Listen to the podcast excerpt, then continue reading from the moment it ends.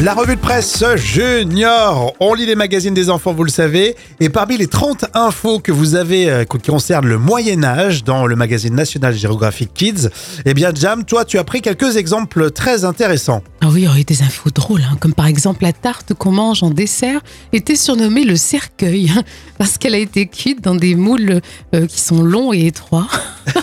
C'est rigolo ça. Donc, au Moyen-Âge, tu disais, ouais, je, je veux bien un cercueil. Ou alors celle-ci, alors vous en portez tous, hein. mais avant, bah, ça faisait riche. Les boutons pour fermer vos vêtements, eh bien, c'était considéré comme euh, de la richesse. Mais moi, je suis un milliardaire, j'ai un zip là. Alors, euh, par exemple, là, lors d'un mariage royal, on tuait 7000 poulets et 70 000 poissons. Hein, c'est quand même énorme. C'est impressionnant. Il y a aussi des infos sympas de, de- sur la couleur verte. Oui, alors saviez-vous qu'effectivement, au Moyen-Âge, pour donner une couleur verte, eh ben, les artistes peintres extrayaient des pigments des épinards. Des Popeye. C'est pas, c'est ça alors toujours à cette époque, l'espérance de vie ne dépassait pas les 50 ans, hein, quand Ouais, même non, ça va, terrible. Et enfin, les enfants euh, en ont une dans leur chambre. C'est le mot tirelire euh, qui pourrait remonter au mot du Moyen Âge. Ça viendrait de la lyre.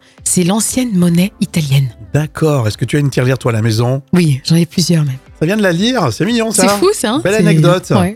Alors vous avez compris, ce sont quelques exemples parmi les 30 infos sur le Moyen Âge à retrouver en page 41 du magazine National Geographic Kids. On en apprend tous les jours grâce au magazine des enfants.